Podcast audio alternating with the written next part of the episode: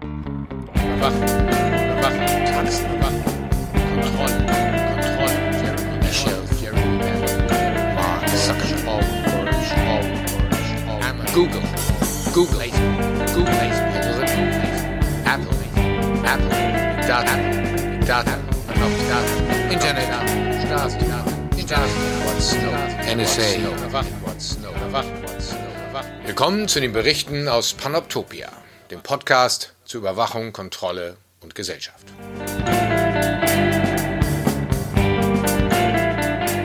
Herzlich willkommen zu der inzwischen 21. Ausgabe der Berichte aus Panoptopia. Ich freue mich, dass ihr ähm, so fleißig den Podcast hört, dass ich offensichtlich eine Fangemeinde gefunden habe. Ähm, da muss ich nochmal genau rausfinden, wer ihr eigentlich seid, wer zuhört. Da überlege ich mir aber in den nächsten Folgen mal, was dazu. So, heute ähm, gehen wir weg von der künstlichen Intelligenz. Wir bleiben allerdings ein wenig äh, bei den Androiden, die möglicherweise von elektrischen Schafen träumen, denn das geht jetzt zurück auf die bekannte Kurzgeschichte von Philip K. Dick. Also habe ich mir gedacht, wenn wir schon mal äh, Literatur als Anleihe für Titel nutzen, genutzt haben, dann kann ich genauso gut mein Gespräch über Literatur und Überwachung führen. Dazu habe ich mir heute zwei äh, ganz wunderbare Kollegen und Kolleginnen eingeladen. Einmal Nicole Falkenhainer aus äh, Freiburg von der Uni Freiburg und Florian Zappe von der Universität Göttingen. Wir haben ein wunderbares Gespräch gehabt und, ähm, und uns wirklich in aller Breite über sehr, sehr viel unterhalten. Es kommt vor James Bond, ähm, es kommt vor Paul Auster, Edgar Allan Poe, also auch alte Literatur. Selbst Charles Dickens wird angesprochen. J.G. Ballard, einer meiner Favoriten. Unvermeidbar und wahrscheinlich auch nicht dran vorbeigehbar. Dystopische Darstellung. Wir unterhalten uns über äh, den transhumanen Nebel und äh, versuchen zu erkunden, welche Narrative dominant sind in der Literatur, was wir uns wünschen würden, worüber noch berichtet würde, was uns fehlt und äh, wie die Wissenschaft ja, der äh, Literatur mit diesem Thema umgeht. Äh, Nicole Falkenhainer ist Anglistin aus Freiburg, wie schon gesagt, und Florian Zappe Amerikanist. Ich dachte ja, hm, die beackern so ungefähr das gleiche Gebiet und sie kennen sich weit gefehlt. Sie kannten sich nicht umso schöner die Begegnung. Wir alle äh, kamen gut zusammen, hatten ein wunderbares Gespräch und ich glaube, es ist lohnenswert, das mal, ähm, das Thema mal auf diese Art und Weise äh, sich anzuhören und sich dem zu nähern. Da so viele Titel fallen in dieser Sendung, äh, werde ich eine Liste machen mit Lesetipps und den genannten Titeln, teilweise auch Aufsätze, wissenschaftliche Aufsätze, sozusagen, die das Ganze abrunden, aber natürlich auch viele echte literarische Werke, ähm, neben den Bekannten natürlich Orwell und Huxley, auch noch viele andere mehr. Und ich hoffe, dieses, äh, dieser Podcast hat dann darüber hinaus auch noch einen kleinen Mehrwert. In diesem Sinne wünsche ich euch viel Spaß bei dieser Tour de Literatur sozusagen ähm, mit Florian und Nicole und wir hören uns äh, im nächsten Monat wieder. Bis dahin und viel Spaß.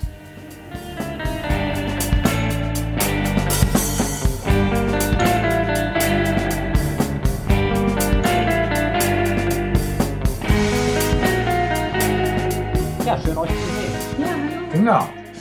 So, wir reden über Science Fiction, um, über Literatur, über Überwachung und was das miteinander zu tun hat. Ihr seid ja, wir hatten ja gestern schon kurz darüber gesprochen, ähm, Anglisten und Amerikanisten ähm, oder jemand von euch ist Anglistin und einer ist Amerikanist, genau. Äh, und ich habe mich gefragt, warum ihr euch gar nicht kennt. Ja. Ähm, wobei so viele Literaturwissenschaftler es wahrscheinlich nicht gibt, die sich mit Überwachung beschäftigen. Kommt. Äh, kommt. Es wird mehr, ja. Ja, es, es wird deutlich mehr. Warum ist denn das so wichtig? Ich bin ja so ein typischer, ich, also meine Disziplin ist ja so typisch, äh, um sich mit Überwachung zu beschäftigen. Soziologie, Anthropologie meinetwegen, aber Soziologie quasi, man könnte ja mhm. sagen, ist, nicht die, ist, ist jetzt nicht die Disziplinbeschreibung, aber dann können ne, Leute, die das hören, sagen, ach so, ja, das erklärt vieles. Bei Literaturwissenschaft ist das so eine Reaktion, ja, wäre ja nicht angesagt. So. Da denkt man immer, ah, ähm, das ist aber interessant. So. Natürlich gibt es Überwachungsliteratur, ähm, aber wie seid ihr dazu gekommen? Was ist so euer, euer Hintergrund? Warum ist das wichtig? Fang ruhig an, Entschuldigung. du hast sogar eine Tagung dazu gemacht, mal, äh, Florian. Genau, ähm, wobei die jetzt nicht nur literaturwissenschaftlich, sondern auch kulturwissenschaftlich ja. im Bereich war. Also ähm, gerade ich, der ich in der Amerikanistik arbeite, das, da ist die Literaturwissenschaft ja auch schon sehr von den Cultural Studies auch geprägt. Also so ähm, klassische Philologie, wie das andere literaturwissenschaftliche Disziplinen noch machen mögen, ähm, findet bei uns auch statt, aber ähm, nicht mehr so. Also es geht schon auch sehr, sehr stark ähm, um die Interaktion von literarischen Texten mit der Kultur, die sie umgibt. Und ähm, von daher ähm, äh, war diese Tagung etwas breiter ähm, aufgefächert. Ähm, gut, also jenseits des persönlichen Interesses am Thema ähm, ist es natürlich auch immer mehr Thema in Literatur, in Kunst, ähm, auch im Kino. Ähm, auf verschiedenen Ebenen. Das mag natürlich ähm, damit zu tun haben, dass es auch in der Gesellschaft einfach ein breiter diskutiertes Thema ist. Ich meine, wir hatten ja ähm, jetzt vor ein paar Tagen den Jahrestag von 9-11 und viele der Diskussionen, die natürlich auch in der Öffentlichkeit stattfinden und die sich dann natürlich auch in der künstlerischen Produktion widerspiegeln, haben natürlich auch ähm, damit zu tun, zum einen, ähm, dass ähm, im Zuge von dem, was so unter dem Label War on Terror ähm, firmierte, ähm, über staatliche Überwachungspraktik, ähm, Praktiken ähm, immer mehr ausgebaut wurden, ähm, die Spannungen zwischen ähm, Bürgerrechten und äh, staatlicher Überwachung ähm, oder dieses ist ja grundsätzlich ein Spannungsverhältnis, aber immer mehr zum Thema wurde. Ich glaube, das ist eine Sache, warum das ähm, dann eben auch in der ähm, künstlerischen ähm, Auseinandersetzung äh, wichtiger wurde. Und das zweite ist natürlich die Digitalisierung. Also ähm, die ganze Frage, ähm, was geschieht mit, ich setze es jetzt mal in Anführungszeichen, unseren Daten, wobei man natürlich da immer jetzt ähm, lange diskutieren kann, was damit gemeint ist. Ähm, aber auch eben, was bedeutet das? Ähm, was bedeutet das für uns als, als, in unseren Gesellschaften? Was bedeutet das für uns als äh, Individuen? Das ist halt auch einfach ein Thema geworden und spiegelt sich somit und äh, ja. Ja. Ja, auf jeden Fall. Also das ist ähm, von meiner Herangehensweise, denke ich, ganz ähnlich. Ich glaube schon, dass man sagen kann, dass es allgemein, also auch wenn man sich zum Beispiel Veröffentlichungen in der Surveillance in Society Zeitschrift ansieht, jetzt mal als Beispiel, dass es sowas wie einen Cultural Turn gibt in den ähm, Surveillance Studies, was eben mit der Durchdringung der Lebenswelt durch Überwachung und Überwachungspraktiken mannigfaltiger Natur zu tun hat, ja, wofür ja dann auch Begriffe gesucht werden. Also es gibt diesen Begriff von Matthew Fuller zum Beispiel, General Chilling nennt er das, dass durch Überwachung eben ähm, sich unsere Wahrnehmung auch auf Dinge, unsere Art, wie wir Dinge bewerten, emotional verwendet, ähm, verändert. Oder die ähm, Filmwissenschaftlerin Patricia Pistos, die hat gesagt, ähm, wir leben in der Überwachung. Ja, also we are inhabiting surveillance. Und ähm, das ist eben ein ganz starkes Gefühl oder eine Erkenntnis, die sicher auch ähm, mit dem, was zu tun hat, was du gerade gesagt hast, Florian, also mit dem, was passierte nach oder im War on Terror, ähm, was auch ein Grund dafür ist, dass in dem Buch, was, was ich geschrieben habe, ähm, dass die Dekade ist, die, die da am stärksten vorkommt, weil, weil da so ein Bewusstseinswandel, glaube ich, auch eingesetzt hat. So hier passiert gerade irgendwas Merkwürdiges, was sehr viel verändern wird, auch darüber, wie wir uns selber erfahren, wie wir unsere Lebenswelt erfahren. Und da müssen die Cultural Studies und ja, also ich komme auch, ich bin ja ursprünglich Konstanzerin, also für mich äh, ist, ich bin auch keine Hardcore-Philologin, sagen wir jetzt mal so. Ähm, da muss die Literatur- und Kulturwissenschaft natürlich darauf reagieren. Ihr würdet aber, also Film und Literatur, im, also im ne, gedruckten Buchsinne, würdet ihr schon zusammen sehen. Bei Film kann ich mir Überwachung ja immer ganz gut, das ist total visuell. Ne, da kann man ganz viel mit der ureigensten Filmtechnik der Kamera mhm. auch spielen und auch mit ganz vielen Sachen. Literatur fiel mir so ein, sind ja die beiden, ja, nicht ältesten, aber durchaus alten Zeugnisse, Huxley und Orwell, sind ja Stücke von Literatur. Das sind ja Texte zu, dieser, zu dem Phänomen geschrieben, jetzt, wenn auch mit anderen Hintergründen und jetzt nicht vor unserem Hintergrund, aber sie sind ja nach wie vor nutzbar und geben so den, den Ton an. Aber Film und Literatur vermischt sich da bei euch, oder? Plus noch andere kulturelle äh, äh, äh Phänomene. Ja, ja, das Interessante ist, dass gerade Literatur oder gerade im Roman äh, auch schon im 19. Jahrhundert so bestimmte Techniken vorwegnimmt, die wir dann eigentlich mit dem Kino ähm, verbinden. Ja, also bei Dickens, in Dickens Romanen, aus ganz anglistischer Perspektive, ganz viele so Massenszenen, die dann sich ändern, ja, von diesem, ja, wie so ein Bird's Eye View oder mit so, so eine Großaufnahme und dann wird auf eine Person plötzlich runterfokussiert und auf deren Blickwinkel und so. Also ich denke, ähm, Erzählung und, und so eine Vorstellung von Visualität hängen zusammen, ähm, weswegen man eben auch viel, viele Romane hat, selbst Romane, die jetzt irgendwie nicht deklarieren, oh, schau her, ich bin ein Buch über die Gefahr der Überwachung, so wie Eggers, ja, ist ja immer so das Clash-Beispiel, ja, The Circle, so, okay, hau mir nochmal mit dem äh, Stock auf den Kopf, damit es auch der Letzte kapiert, was du mir sagen willst, sondern gerade in Texten und teilweise auch in Filmen, die eigentlich ähm, auf der thematischen Ebene gar nichts mit Überwachung zu tun haben, zum Beispiel Kinderbücher. Also ich hatte auch ähm, eine Studentin, die ihre Bachelorarbeit geschrieben hat über Überwachung in britischen Kinderbüchern. Und das ist erstaunlich, wie viel bestimmte Techniken, Praktiken äh, davor kommen. Also äh, nicht nur visueller ähm, Überwachungsart, ähm, oder auch in diesem, was, was man so als Neurocinema bezeichnet, jetzt neuerdings, also so interaktive Filme wie Armin Perians ähm, The Angry River zum Beispiel. Das ist ein Film, der dich anschaut, während du ihn anschaust und je nachdem, wo du hinfokussierst auf, auf dem Bildschirm, ähm, ändert sich die Geschichte. Also die wird umgeschnitten, sieht man auch, sieht so ein bisschen nicht so richtig gut aus, technisch umgesetzt, aber je nachdem, auf welchen Charakter du dich fokussierst mit deinen Augen, wird die, ähm, wird die zentrale Figur geändert. Und das hat jetzt erstmal offenkundig nicht so diesen Habitus, schau mich an, ich bin ein Werk, das Überwachung kritisiert, aber natürlich denkt man dann darüber nach, ja, wenn man, wenn man das mitbekommt, okay, das das filmt mich jetzt oder das, das, äh, das Medium macht was mit mir, während ich was mit ihm mache. Ja, und ähm, das finde ich sehr, sehr interessante Bereiche im Moment. The TV is watching you sozusagen. Ja, genau. Ja. Was ja auch schon Orwellsch ist. Ne? Also da gibt es ja. Screens. Ne? Ähm,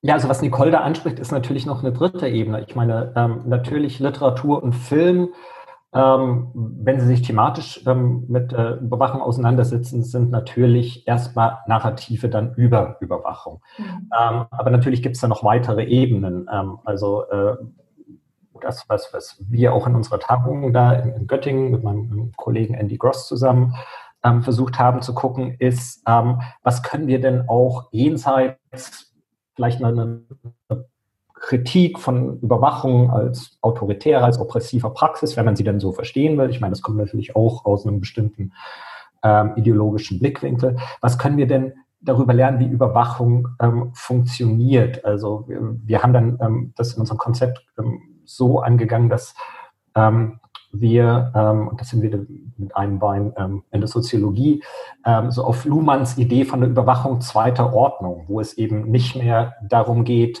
ähm, was wird beobachtet, sondern die zweite oder die, die Instanz ähm, der zweiten Ordnung guckt dann, wie wird beobachtet.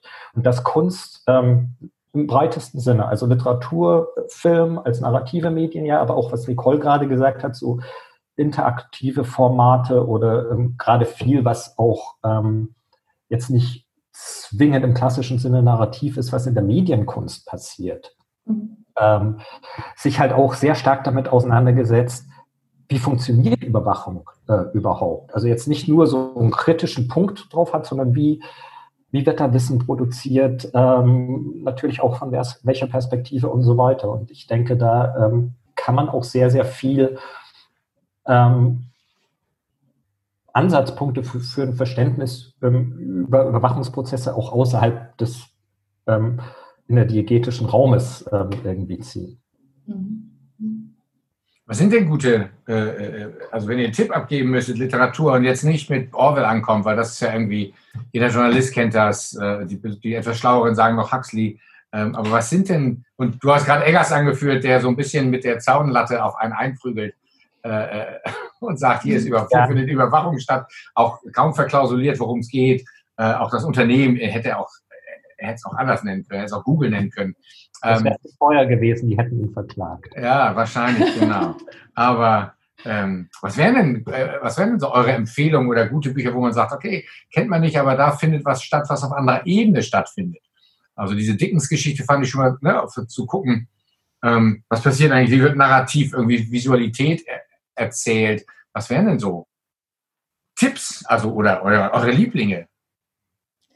Uh, das ist schwierig. Das ist schwierig, finde ich. Ähm, also äh, es kommt so ein bisschen drauf an, also was, was ähm, wonach man jetzt eigentlich sucht. Ja, also sucht man jetzt eben danach, okay, hier kann man sehen, wie, wie Überwachung funktioniert ähm, oder wie vielleicht bestimmte Überwachungspraktiken als Erzählmedium ähm, benutzt werden. Also ähm, was, was, immer, was immer gut ist, ist Ballard, denke ich. Also in, auch in diesen älteren Romanen, in der, in dem man auch, also wenn man gerade von sowas, so einem Gefühl wie General Chilling äh, spricht, wo man sehr stark ähm, merkt, dass äh, irgendwas durcheinander gekommen ist, was, was eben sich auch dann ausbreitet und was auf eine bestimmte Art und Weise mit Überwachungspraktiken zu tun hat. Also zum Beispiel Kingdom Come ist so ein Roman, in dem geht es eigentlich um, ähm, also oder das spielt hauptsächlich in so einem riesigen Einkaufszentrum, ja, was eben auch so komplett überwacht ist und so. Aber eigentlich wird dann erzählt, wie sich durch diese durchkommerzialisierten äh, und überwachten Räume so ein Sense of Community, also so eine Gemeinschaft auflöst. Ähm, und, und dann gibt's halt äh, so eine Truppe von, von rassistischen Schlägern, die irgendwie das alte England wiederherstellen wollen und so. Es ist ein Roman von 2006, wenn ich mich jetzt nicht irre, don't quote me on it, aber also jetzt gerade so mit dem, was uns auch im Moment ähm, in der Anglistik beschäftigt, also diese ganze Brexit- Debatte, ähm, dieser Backlash ähm, gegen den Multikulturalismus auch, ähm, das, das wird da sehr deutlich. Und da wird Überwachung ist, ist quasi mit eine, eine Technik, die Teil davon ist, wie, wie sich Gesellschaften verändern.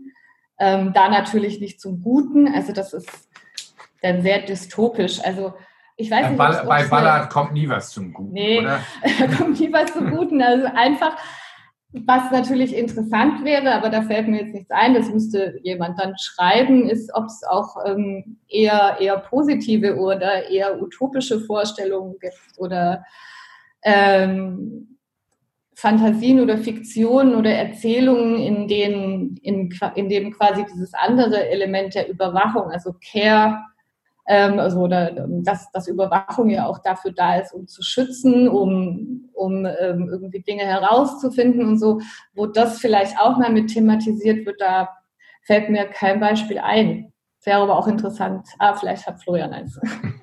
Ähm, vielleicht ein, ein ganz banal populäres. Ich meine, jeder James Bond-Film tut das ja. Ah, nicht. ja, das stimmt. Also ja. ähm, hm wirklich, wenn man von, von den frühen ähm, 60er Jahren geht jetzt bis zu den letzten, ähm, da ist Überwachungstechnik ja immer, äh, klar ist es eine Waffe, die beide Seiten haben, aber letztendlich ist es natürlich nur ein Tool, das, das ähm, der Superagent einsetzt, um dann, ähm, muss man polemisch zu sagen, die Welt zu retten. Ähm, aber da ist es sehr, sehr positiv besetzt. Oder mhm in, in diesem doch meist recht konservativen bis reaktionären Genre des, des Thrillers ganz allgemein, des Spionage-Thrillers. Mhm. Da ist, ist, ist das ja so, dass Überwachung natürlich nur, wenn sie ähm, den Händen der, ähm, der in Anführungsstrichen Guten ist, ähm, ja was sehr, sehr Positives hat. Also ob man das jetzt Caring nennen kann, weiß ich nicht, aber Security und, und Schutzfunktion auf jeden Fall. Mhm. Das, das, würde ich da schon sagen. Also das ist vielleicht nicht jetzt so direkt das Erste, was einem einfällt, wenn man sagt, so ja, Texte oder, oder äh, Filme über Überwachung, aber ähm, gerade in diesen Genres Spionagegeschichte, manchmal Kriminalroman, Detektivgeschichte, ähm, ist Überwachung sehr, sehr präsent. Wo man sich ja. manchmal auch wünscht, ach guck mal, das ist ja toll, wenn das so wäre, dann wäre die Welt auch gerecht. Also ohne, ne? also so, das löst das ja aus. Man, also auch ich gucke solche Filme und denke, ah ja, gut, dass das jetzt so funktioniert, so, ne? für den Verlauf der Geschichte und für meine Sympathien oder was es immer, die ich dann verteilt habe für die, für die Zeit des Lesens oder meistens ja des Guckens bei solchen Sachen. Ja. Mhm. Wobei ja gerade in den letzten James Bond-Filmen, das ist eigentlich ganz interessant, da ist eigentlich so diese, dieses Gespenst ähm, der digitalen Superüberwachungsmaschine auch ein, ein ganz klarer Antagonist gegen den Bond als, oh, ich bin ja nur der, der abgelegte, abgehalfterte, abgehalfterte äh, Spion, solche Leute wie dich ähm, brauchen wir nicht mehr, sich da dann dagegen wehrt. Ja, also gegen diese Installation von so einem Superregime irgendwie. Das wird auch thematisiert. Also das ist interessant, dass das ähm, auf der einen Seite eben aus diesem Genre herauskommt, dass man diese, dieses, auch so diese, diese Spannung darüber ja auch sehr gut aufbauen kann ähm, und eben eigentlich diesen wertkonservativen Impetus hat, aber eben dieses, dieses Gespenst der Datenkrake ähm, dann trotzdem als, als beängstigend auftaucht, gegen die Bond dann eigentlich mehr kämpft als, als gegen irgendeinen Goldfinger, Zahn, was auch immer, ähm, Einzelmenschen. Ja. ja, das war ja auch. Ja? Da waren das ja auch immer so, Goldfinger und andere waren ja eher so Synonyme für totalisierende Herrschaft, die Weltherrschaft oder was man immer sich in den 50er, 60er Jahren so unter den mega super schlechten Bösewichten vorgestellt hat, die wahrscheinlich dann ja auch immer irgendwie entweder freischaffend oder äh, kommunistischer äh, Provenienz waren. So. Aber das war, ne, dann irgendwann brach das auch, das stimmt, ja. Mhm. Ja, und auch im Detektivgenre, also bei Sherlock gibt es auch, also in dieser BBC-Serie, da gibt es ja irgendwann auch da diesen so ein Medienmogul, dieser, dieser Magnussen heißt der, glaube ich, aus irgendwelchen Gründen, der so alles sieht und alles weiß über jeden und deshalb jeden in der Hand hat und so. Ähm, also da, da wird es auf jeden Fall auch aufgegriffen, nochmal ähm, vielleicht mehr als, äh, als man das so unbedingt erwarten würde. Aber das, das Genre legt es auf jeden Fall an.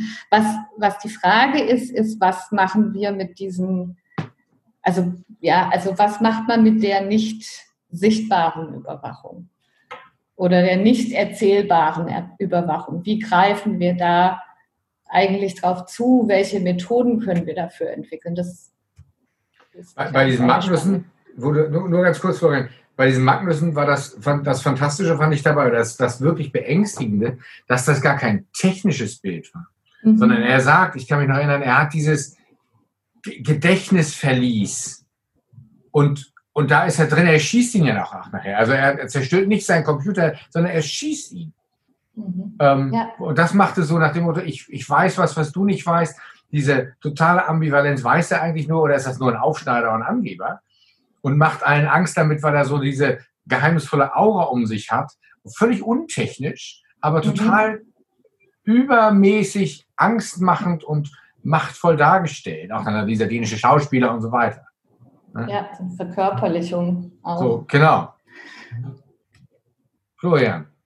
Ja, ähm, Nicole hat gerade was gesagt, was ich interessant finde und wo ich vielleicht ähm, aufspringen will. Ähm, du meintest, wenn ich das jetzt richtig erinnere, was machen wir mit Überwachung, die wir nicht, nicht sehen oder wahrnehmen können und was machen wir nicht mit, oder was machen wir mit Überwachung, die wir ähm, nicht erzählen können? Ähm, also ich finde den ersten Teil halt interessant, weil, weil eine These, die ich so gerne vertrete, wenn man mich fragt, ist, dass es ja zum Beispiel eine sehr, sehr wichtige Funktion von Literatur und Kunst ist, also gerade von, von, von Narrativer, ähm, überhaupt erstmal so abstrakte Prozesse von Überwachung erzählbar zu machen. Mhm. Deswegen wäre jetzt meine Frage an Nicole, ähm, wenn ich darf, ähm, was meinst du denn mit nicht äh, erzählbarer Überwachung oder was, was käme dir da in den Sinn? Ja, also ähm, was man sich immer so aus der Theorie heraus fragt, oder was heißt aus der Theorie heraus, was, ähm, womit man sich beschäftigt, ist ja diese, diese Zerlegung ähm, des Selbst durch die, durch die digitale Überwachung. Also dass, dass quasi immer so kleine Teile von mir irgendwo hinwandern, ja, und irgendwo aufgehoben werden. Und ich weiß nicht mal, was die sind oder was damit gemacht wird und solche Sachen. Und dann hat man immer so diese, diese vagen äh, Wortkonstrukte irgendwie von, vom Data Buddy oder der Data Shadow, ähm, der, der eben irgendwo da in den Weiten des Internets herumwabert und äh, Teile von mir ähm, kommodifiziert hat oder ich dazu beigetragen habe.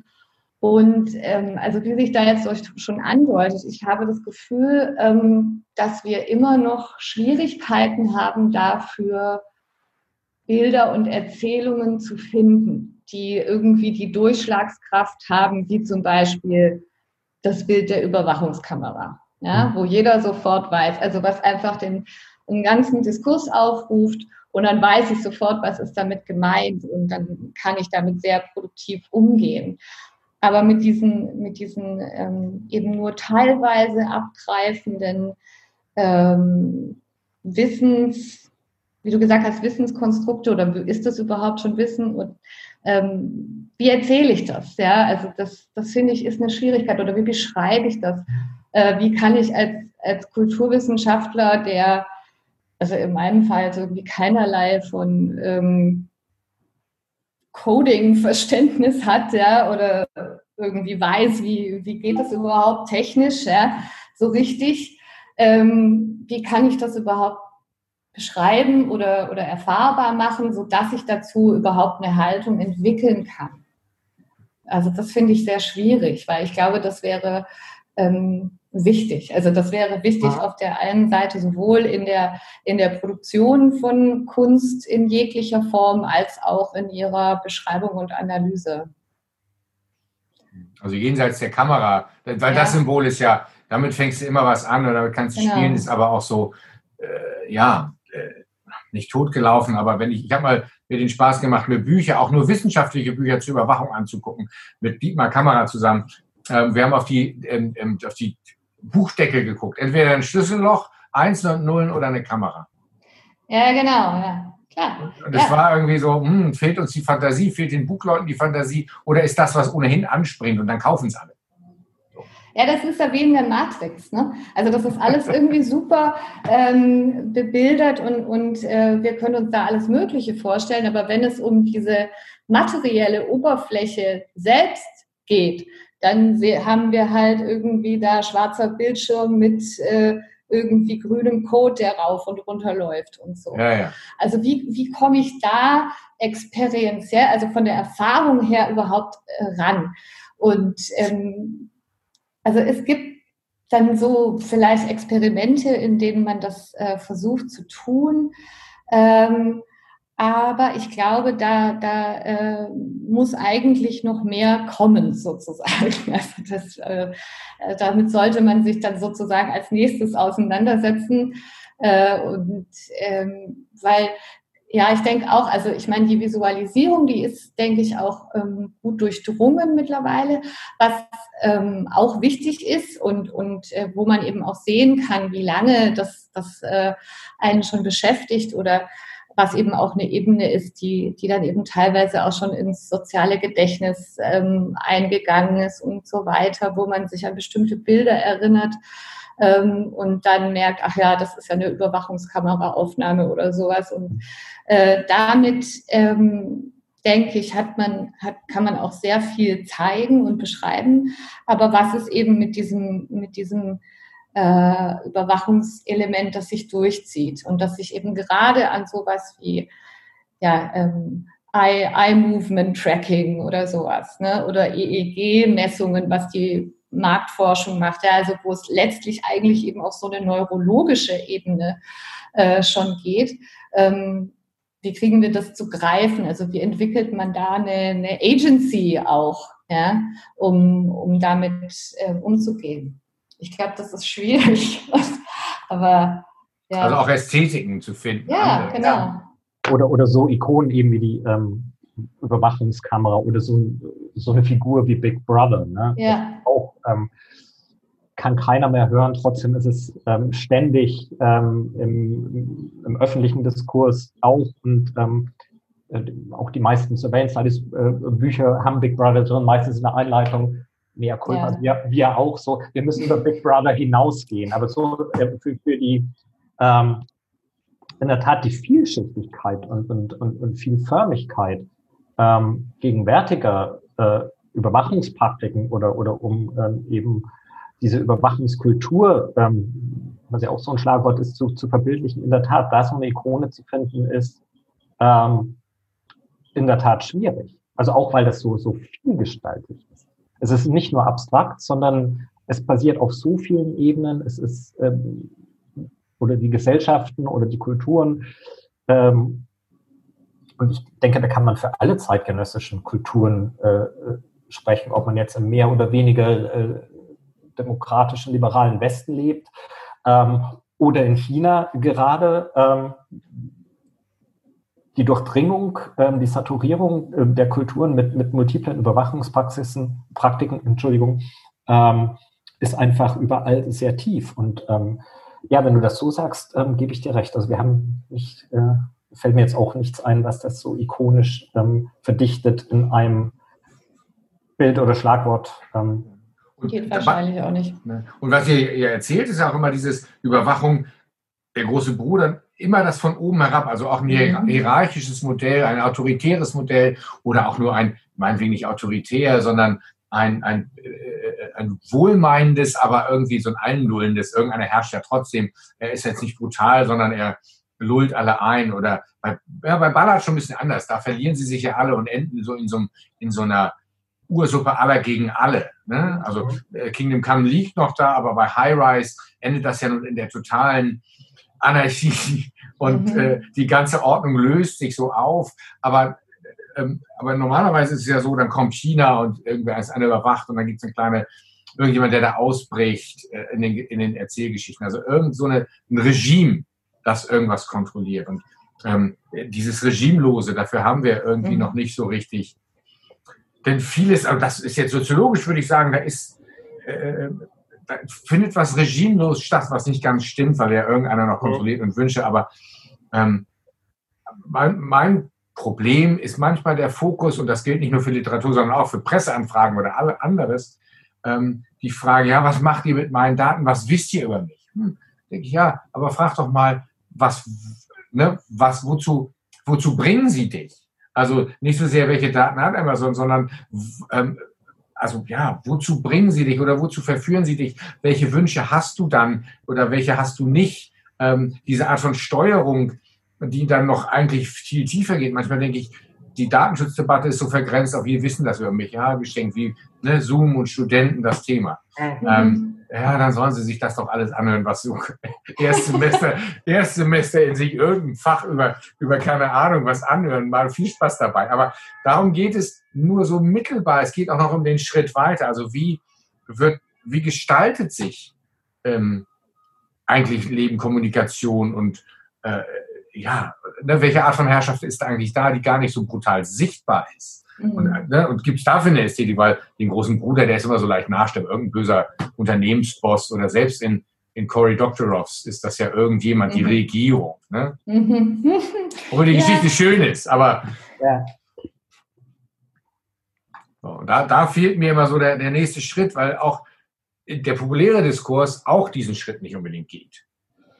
Ja, man hat eigentlich nur die Ersetzung von der Regierung durch eben dann, was weiß ich, also Google oder Amazon. Ja, also ähm, das, das ändert aber nicht unbedingt das, ähm, wie man das erzählt, obwohl das natürlich auch äh, wichtig ist, ne? weil da ja sehr viel mehr passiert als, also als jetzt würde ich, ohne das jetzt zu wissen, ich will nicht zu weit aus dem Fenster lehnen, wie es so ist mit dem äh, mit, der, mit dem Datenschutz. Aber ich denke schon, dass also mein, mein Amazon-Profil, also ich bin irgendwie Prime-Kundin seit 2003 oder sowas, dass das ähm, vermutlich mehr äh, Infos über mich hat als die Regierung der Bundesrepublik.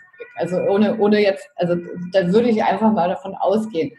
Und dass das die Leute aber scheint, die Leute, was auch immer das ist, scheinbar weniger beunruhigt, als äh, wenn man jetzt eben sagt, oh, ladet euch mal alle die Corona-App runter, ne?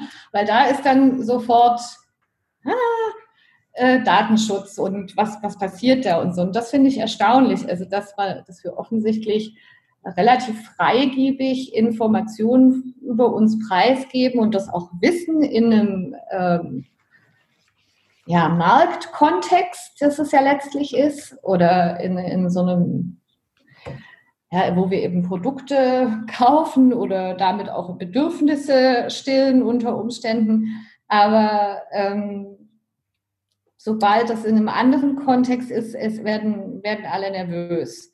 Das, ähm, Und das würde ja treffen, dieses, in, dieses Inhabiting Surveillance, was du ja. genannt hattest. Das passt ja, man, wir bewohnen diese, also das ist ja. unsere Welt, das ist das kuschelige, warme Sofa und das machen wir eben. Wir konsumieren auch die Überwachung zu einem genau. gewissen Grad, oder wir mhm. beleben sie. So, ja. Inhabiting ist ja nicht nur in, ja, in ihr Leben so ach, sich ne, ausfüllen sozusagen. Das ist, sind wir auch. Mhm. Ja, genau, weil, das, weil sich das einfach angeschwiegt hat. Also ich glaube eben, wir, gerade in, in diesem Zeitraum äh, der ersten, ersten Dekade des 21. Jahrhunderts hat sich das einfach so entwickelt, dass sich diese Technologien an uns angeschmiegt haben und wir ihnen dann äh, dafür eben unsere Informationen geben. Und ähm, die Frage ist auch in dem Kontext, ob das eigentlich so sein muss. Also gibt es diesen Connex, ähm, digitale Lebenswelt heißt automatisch Überwachung oder Überwachung, die irgendwo hinfliegt. Muss das so sein, technisch? Also ähm, in, in, ich weiß nicht, ob ihr kennt vielleicht diesen, diesen riesen Schinken von der Soshana Zuboff, The Age of Surveillance Capitalism. Und da hat sie ja ganz am Anfang dieses Beispiel mit diesem ersten oder einem frühen Smart Home System, ähm, wo bei der Entwicklung eigentlich ganz, ganz klar war, ähm, die Daten, die dort gesammelt werden in diesem Smart Home System, die verbleiben in diesem smarten Haus. Ja, also das ist lokal. Und ähm, so wie es sich jetzt entwickelt hat, ist das eben nicht mehr der Fall. Oder die Vorstellung, dass ähm, dass es vielleicht auch gar nicht so sein müsste unbedingt, wenn wir anders damit umgehen würden oder wenn wir, ja, aber da müsste man halt sagen, ich mache das nicht mehr und so. Ähm, das, das hat sich irgendwie verloren. Ne? Also, dass man sich das auch also dass, dass man das so gleichsetzt. Ne? Digital heißt immer automatisch, ich, ich, klar, dann passieren diese Datenabschöpfsachen. Aber die Frage, was ist, ist dann auch natürlich, was ist die Lösung? Weil ich meine, was ja überhaupt keine Lösung ist, meiner Meinung nach, ist ja, wenn, wenn äh, dann immer gesagt wird, ja, also so das Äquivalent von Abschalten. Ich weiß, kennt, kennt ihr das noch? Ja, Als, wir, als wir klein waren und, äh, und dann gab es immer Peter Lustig am Sonntag und man sollte sich das angucken und dann aber jetzt abschalten, ne? jetzt Fernseher aus. Also ja, dann, dann verweigere ich das alles und dann ähm, mache ich dann nicht mit, weil aber dann nehme ich nicht mehr, dann habe ich ein echtes Teilhabeproblem. Ja. ja. Man, man, hat ein Teilhabeproblem und ähm, selbst wenn man es sehr stringent durchziehen würde, es ist so gut wie unmöglich. Also da ja. müsste ich wirklich einen Wald ziehen. Ne? Aber mhm. und die Stromleitung kappen. Und die Stromleitung kappen äh, und dann trotzdem noch hoffen, dass nicht irgendeine Drohne über dich fliegt. Genau, irgendein Störsignal aussenden, das äh, deine GPS-Daten verwischt. Ja, das Störsignal wieder rückverfolgbar wird. Genau. ähm, nee, aber was ich da ähm, bei diesen äh, Abschalten-Diskursen sehr, sehr interessant finde, ist, ist, dass es natürlich auch so eine ganz interessante Fantasie ist, so eine, so eine äh, äh, humanistisch-anthropozentrische äh, Machtfantasie. So, ich lebe in dieser Kultur und äh, die blickt mich von tausend Ecken auf tausend Weisen, auf tausend Kanälen an. Mhm. Ähm, aber ich imaginiere mich äh, in so einer Machtposition zu sein, mich dem zu ähm, entschlagen. Ähm, Finde ich sehr, sehr ähm, interessant. Ähm, und ich finde auch interessant, dass es dazu ähm, nicht so viele Geschichten auch gibt, wenn wir jetzt wieder auf, auf Literatur mhm. Film äh, zurückgehen. Also ich meine, ich denke in der Tat, dass der theoretische Diskurs ähm, da nochmal anders drüber spricht, in der Tat, als das ähm, ähm, ja, der künstlerisch-kreative Diskurs macht. Und auch ansprechen muss. Also das Schöne an Kunst ist, da muss ja auch nicht unbedingt eine Lösung äh, präsentiert mhm. werden, während ähm, wir ja alle ähm, dem Imperativ obliegen, äh, irgendwie dann zu einem Schluss zu kommen. Und es muss logisch sein, was wir tun.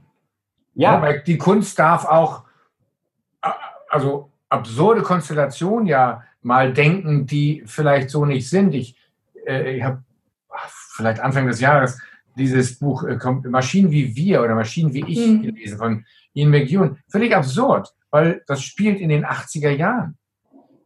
Also man muss sich reindenken, dass diese künstliche Intelligenz das Internet in den 80er Jahren bestanden hat, zur Zeit Maggie Thatchers.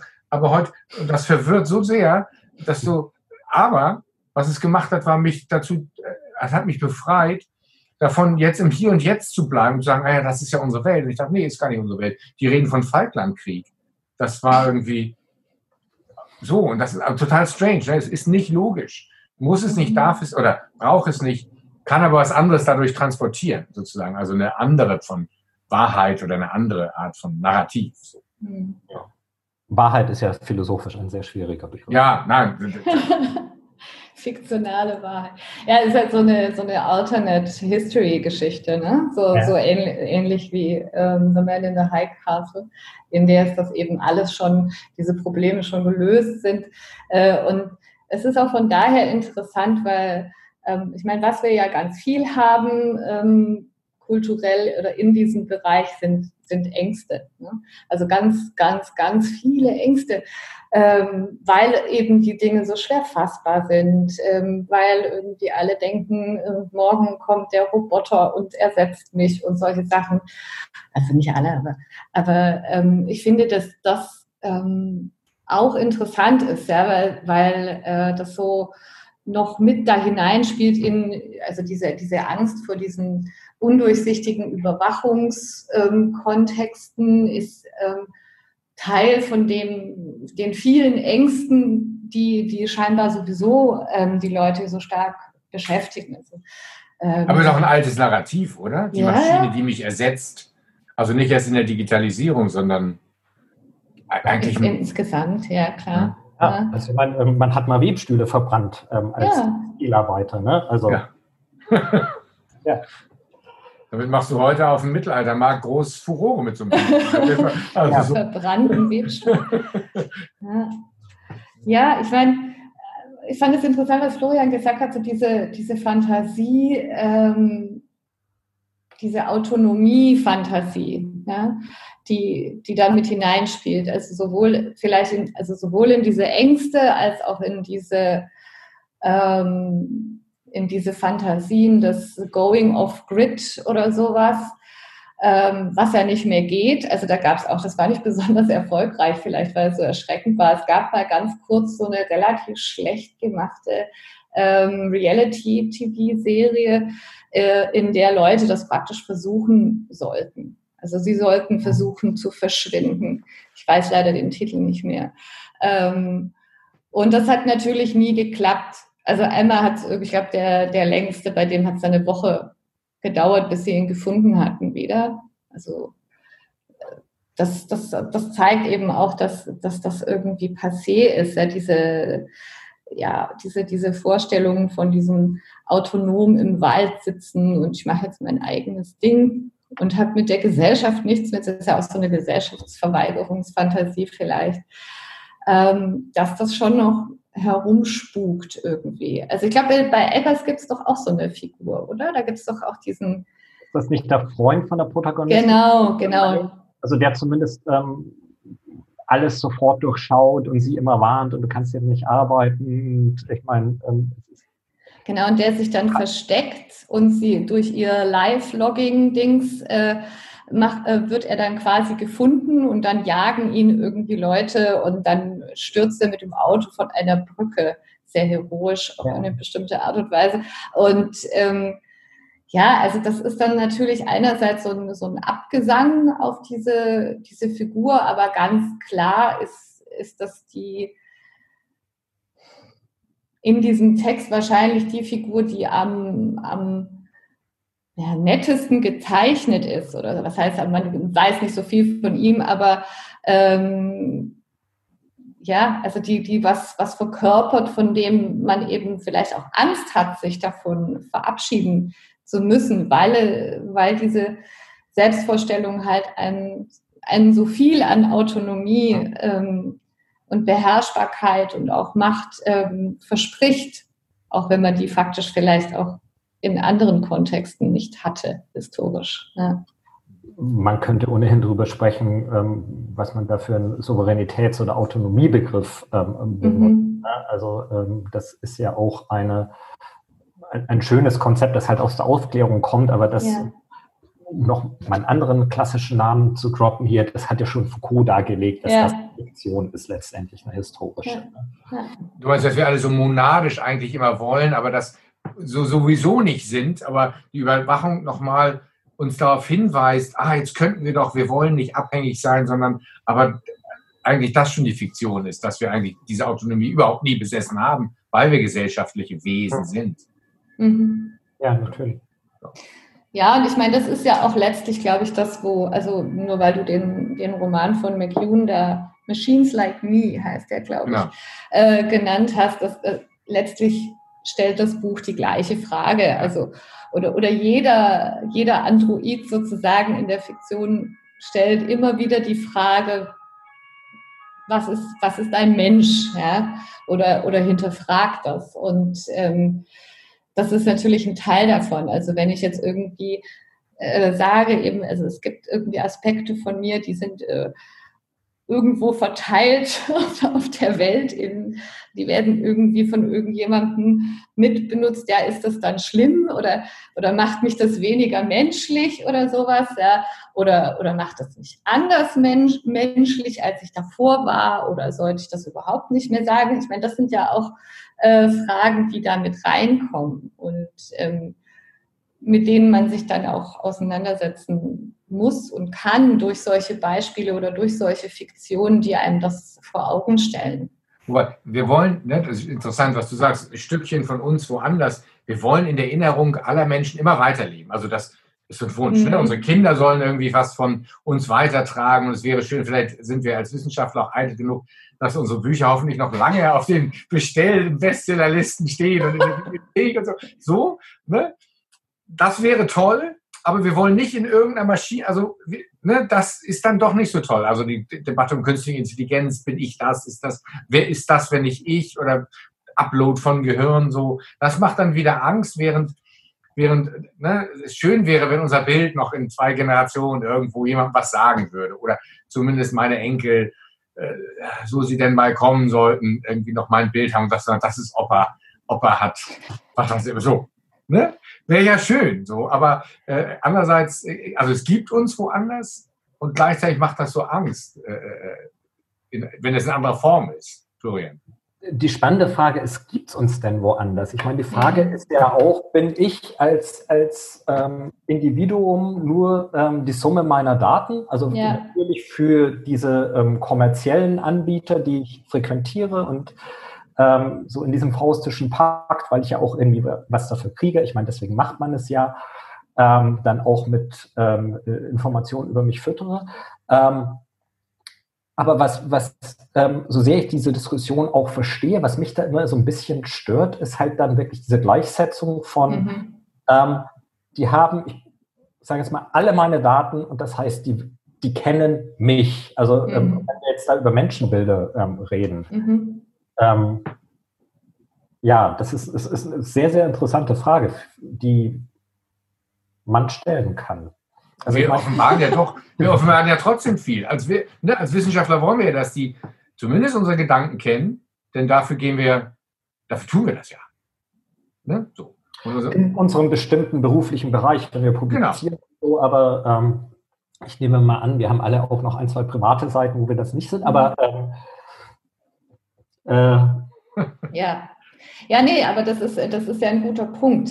Das ist halt äh, die Frage, was folgt dann daraus? Also wäre es insgesamt besser, um das jetzt vielleicht mal so ein bisschen zusammenzufassen, wenn die, ähm, die Diskussion über äh, Überwachung jetzt nicht unbedingt äh, in unseren wissenschaftlichen Bereichen, sondern allgemein auf der einen Seite differenzierter wäre und auf der anderen Seite vielleicht ein bisschen weniger aufgeregt ja, oder weniger aufgeladen. Ja.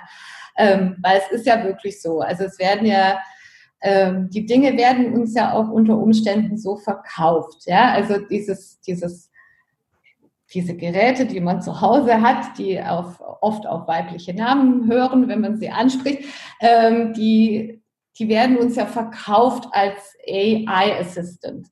Aber wir wissen ja auch, dass das ist nicht so weit her mit, mit der AI, ja? sondern da müssen sehr viele Menschen um Aufgaben herumsitzen an irgendwelchen outgesourcten Küchentischen äh, und, und dann nochmal wieder umprogrammieren und das nochmal reagieren lassen. Ja?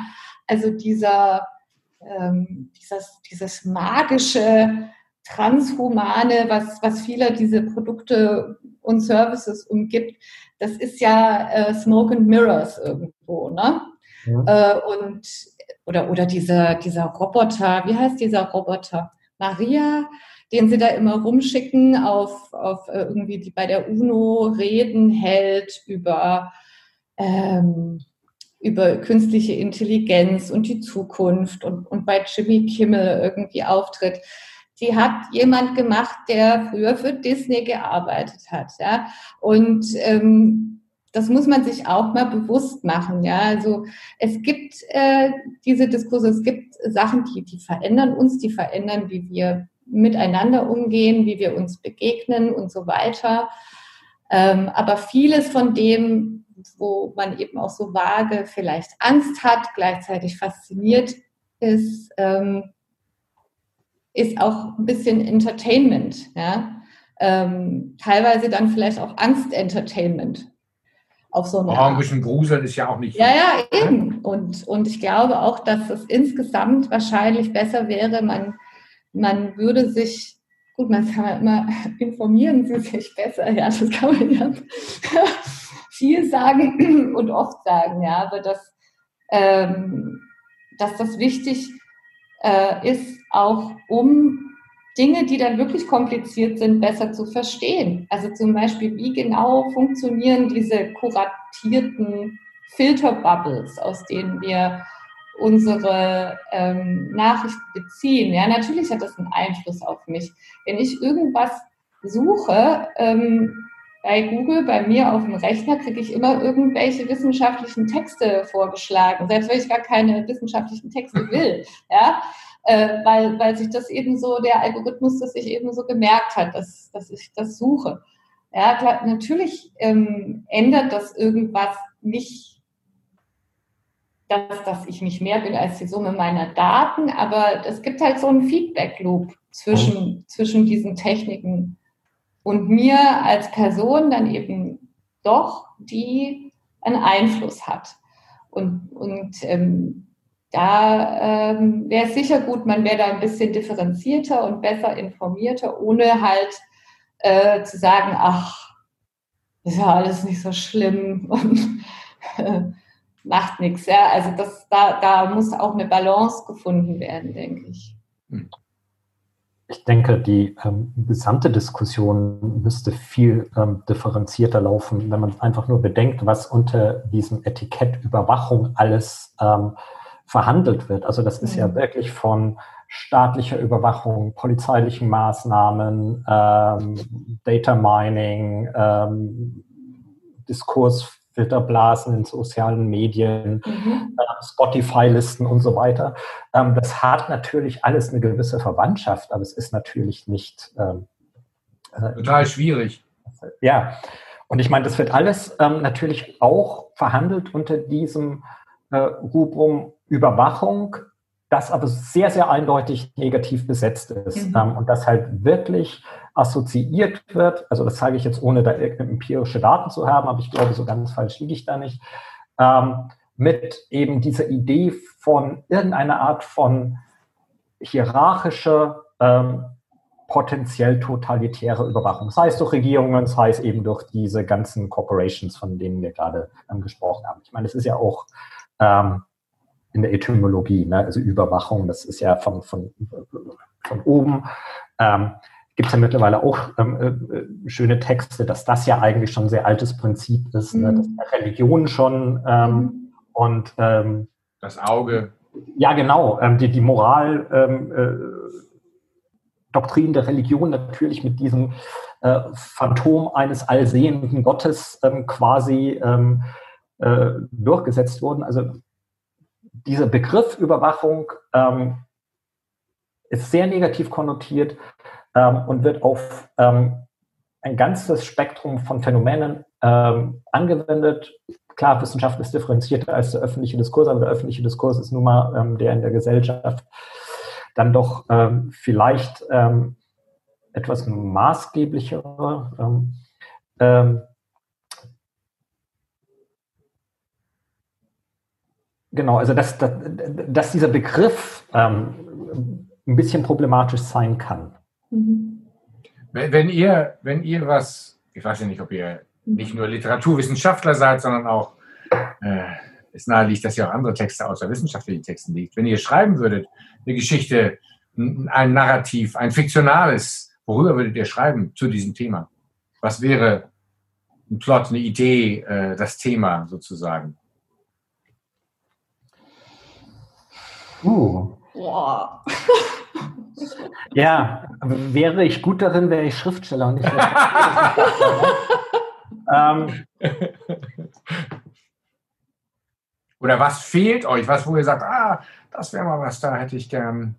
Also ich, ich kann mal sagen, was ich ganz spannend finde und äh, vielleicht auch, weil wir da noch nicht drüber geredet haben. Ich finde dann immer so ähm, Erzählungen spannend, wo ähm, die so ein bisschen eben mit äh, den Überwachungsprozessen, wie wir sie kennen und gewohnt sind, spielen, ähm, die dann aber nicht aufgehen. Ähm, sowas wie, wie, wie ähm, diese ähm, kleine Roman Ghost von Paul Auster, wo ein Detektiv mhm. angeheuert wird, einen anderen Typen zu überwachen und ähm, ich weiß nicht, ähm, ob ihr das kennt, ähm, sonst muss ich jetzt einen Spoiler machen. Nur am Schluss dann, und der, er notiert alle Daten, also alles, was irgendwie objektiv beobachtbar ist, schreibt er immer seine Berichte und so weiter ähm, an seinen Auftraggeber, der irgendeine so obskure ähm, Figur ist.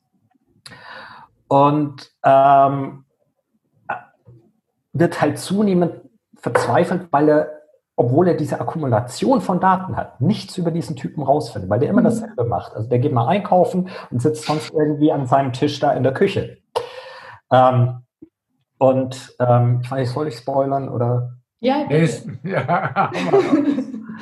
Nee, wenn du das noch lesen willst, Nils, dann spoilere ich es nicht. Aber das ist zum Beispiel ein sehr, sehr ähm, interessanter Roman, der natürlich in so einer ähm, typisch 80er Jahre postmodernen Spielerei, mhm. aber mit dieser Dynamik von Überwachung, wie wir sie alle kennen. Also ich meine, der, der ähm, greift natürlich dann auch auf, auf ähm, diese, diese, klassischen populären Bilder vom ähm, ja, vom Private Eye, vom, vom ähm, Detektiv zurück, dass man aus der, der Hardboiled-Literatur ähm, kennt. Ähm, sowas finde ich sehr spannend. Mhm. Mhm. Mhm. Also sozusagen das Fehlschlagen aller Anstrengungen oder das, die Anstrengungen an Eigenleben. Ja, oder, oder so. Ja. Ähm, auch wenn man einen ganz alten Text ähm, denkt, ähm, diese Kurzgeschichte von Edgar Allan Poe, ähm, The Man of the Crowd, ähm, über die ähm, Walter Benjamin dann seinen, seinen Flaneur-Aufsatz ähm, mhm. gelesen hat. Also das ist jetzt schon ein bisschen her, dass ich die gelesen habe zuletzt, aber ähm, da ist es doch am Ende auch so, also das ist dieser Mann in dem Café in London, was damals die größte Metropole war und ist konfrontiert mit dem Phänomen der Masse, der Mensch in der Masse zum ersten Mal. Und er findet halt diese eine äh, Figur in der Masse, die er interessant findet und ist total fasziniert von dem und geht dem nach. Ähm, also das ist jetzt zum Beispiel auch so ähm, keine Top-Down-Überwachung, sondern es ähm, äh, ist wirklich ähm, ähm, ebenerdig sozusagen. Mhm. Ähm, und er navigiert dann durch diese Masse und, und versucht, diese Masse zu lesen und was diesen einen von der Masse unterscheidet. Und Benjamin hat es dann schön rausgearbeitet, dass, dass er halt ähm, sehr stark über Physiognomien arbeitet und darüber soziale ähm, Schichten und soziale Gruppen irgendwie ordnet. Also eigentlich alles, was, was ähm, so von, von, man auch von klassischer Überwachung kennt. Und ähm, er folgt diesem, diesem Typen halt durch die Stadt und am Schluss, und hier spoiler ich mal, weil das ist nur eine Kurzgeschichte, da äh, ist die, der Leseaufwand, die kann man trotzdem noch schnell lesen. Ähm, und am Schluss steht er da ähm, und ähm, sagt, und ich, wenn ich es recht erinnere, ist das sogar noch auf äh, Deutsch geschrieben, für, aus irgendeinem Grund im, im englischen Originaltext, ähm, der lässt sich nicht lesen. Also das ist dann auch wieder so mhm ein Versagen. Und da kann man natürlich dann wunderbar fragen, warum ist das so, warum funktioniert das nicht, was fehlt da und so. Aber das, ähm, also solche Geschichten find, über Überwachung finde ich eben auch spannend. Ich bin mhm. nur leider, fürchte ich, nicht in der Lage, sie zu schreiben. ja. Aber es ist ja auch, das, ne? alles ist bekannt und, und äh, NSA und alles und trotzdem ähm, spielt das ja auch immer wieder damit, dass es doch nicht reicht. Also dass der Kern, dass wir zum Kern nicht vordringen, obwohl alles so offen liegt. Ne, die, Angst spielt damit, die Angst spielt damit, dass alles gelesen werden kann, unser Innerstes. Aber äh, die Geschichten, die man so hat, ist eigentlich, leben davon, dass es trotzdem nicht rausfindbar ist und der Kern sich irgendwie verweigert.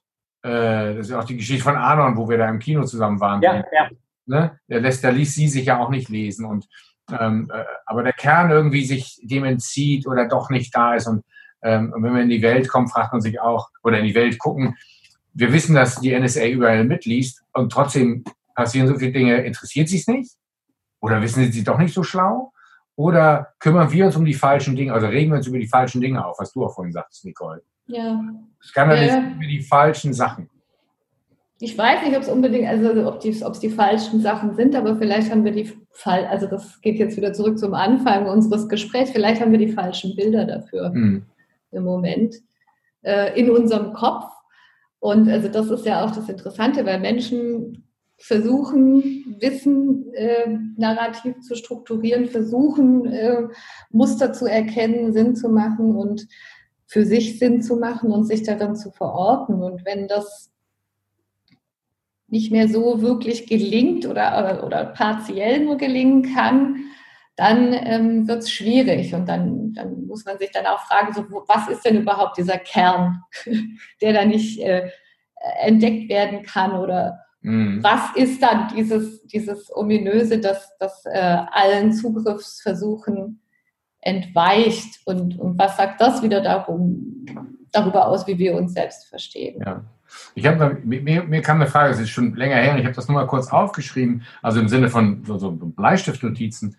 Wie wäre es, wenn die Algorithmen unsere Kommunikation so verändern würden, also in E-Mails, SMS und so weiter, dass Streit ausgeschlossen wird. Dass wir immer, dass wir quasi schreiben, du doofe Sau oder ich bin böse auf dich und ankommen tut was anderes. Also was ist, wenn wir, ne, also sozusagen so eine Art Konfliktvermeidung, weil Konflikt ja auch nie gut ist, kommt vielleicht mit meiner Beschäftigung mit Konflikten und vor allen Dingen zwischenmenschlichen Konflikten äh, äh als Konfliktberater, als der ich auch arbeite so ein bisschen. Was passi würde passieren, wenn das verhindert würde? Also aus, aus äh, ich bin total böse auf dich äh, herauskommt, ich freue mich nachher, dich zu sehen. Was würde das bedeuten? Und das machen Algorithmen. Also über, vermittelt über die E-Mail oder essen. Was würde das eigentlich heißen in einer konfliktfreien Gesellschaft? Oder so erzwungenermaßen konfliktfreien Gesellschaft zu leben, die über Algorithmen ja sozusagen das, das steuern kann. Ähm, das war so die Idee, die mich beschäftigt. Ist das Überwachung oder nicht? Aber naja, weil die, die Digitalisierung da so eine Rolle spielt. Ja, was, was heißt das? Wie gehen Menschen damit um und können sie damit umgehen, wenn das, also ne, die Bedingungen immer für sie gesetzt werden, obwohl sie sich mhm. gar nicht so fühlen.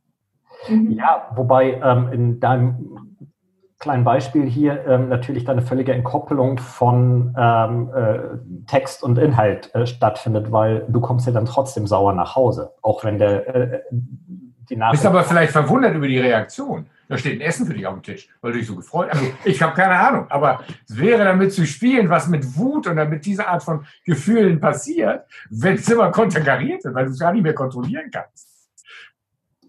Ja, das ist die Frage, ob das nicht auf eine bestimmte Art und Weise auch schon passiert.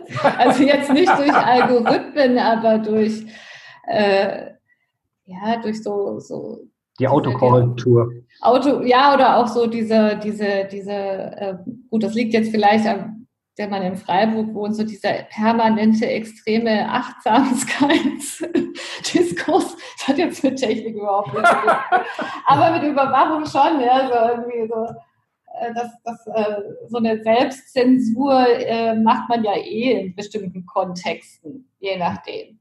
Die ja. Fehlerkorrektur war es, die mich auf diese Idee gebracht hat. Weil du wolltest schreiben, du, du Idiot, Echt? und dann kamen viele Grüße raus. Ja, nicht ganz so drastisch, sondern wirklich kleiner. Und ich dachte, was passiert eigentlich, wenn er jetzt beim Schreiben was anderes macht?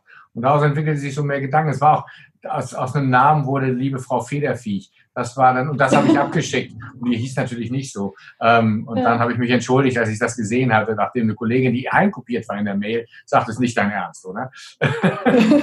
und dann habe ich so andere Sachen bei der Autokorrektur gehört. Und dann kam das. Was ist, wenn das immer nur zum Guten verbessern würde? Und nie zulassen würde, dass wir uns aufregen. Ja, das wäre auch nicht gut. Nee, ne? Nee. Was sagt die Affekttheorie dazu, Nicole? Gute Frage. Wahrscheinlich, dass das, das, ich weiß nicht, ob das schon, ob das doch Affekt oder ob das schon eine Emotion ist. Das ist ja immer so alles so schwierig äh, auseinander definiert. Die Frage ist halt, ob ähm, wie weit solche Steuerung gehen kann, was man damit dann äh, eigentlich erreichen will oder ob man dann nicht. Äh, ich glaube, man in, in, dieser Gesellschaft, die du jetzt beschrieben hast, äh, in dieser Fantasie ist, äh, würden sich Codes entwickeln, äh, wie man das umgeht und wie man es schafft, ähm, trotz dieser Korrekturmaßnahmen dann noch Leute zu beleidigen. Ich glaube, das, das ist das, was vielleicht passieren würde, dass man dann damit umgeht, weil ähm, also das äh, ist eine, eine, ganz schreckliche Vorstellung. Ja. Soll ich es soll schreiben, schicke ich es ja. okay. Gerne. Es war großen Spaß gemacht, mit euch ja, äh, zu plaudern, Ideen rumzuspinnen und äh, das weiterzumachen. Ähm, ich danke euch beiden. Ja, danke. Gerne, vielen Dank für die Einladung. Ja, auch, im auch, im zweiten Anlauf, ohne die Technik. Und äh, hoffe, wir hören noch viel voneinander. Und in diesem Sinne wünsche ich euch einen schönen Nachmittag heute. Ja, gleichfalls. Danke, ebenso. Und, und immer schön die Autokorrektur finden. Genau. genau. Bis bald.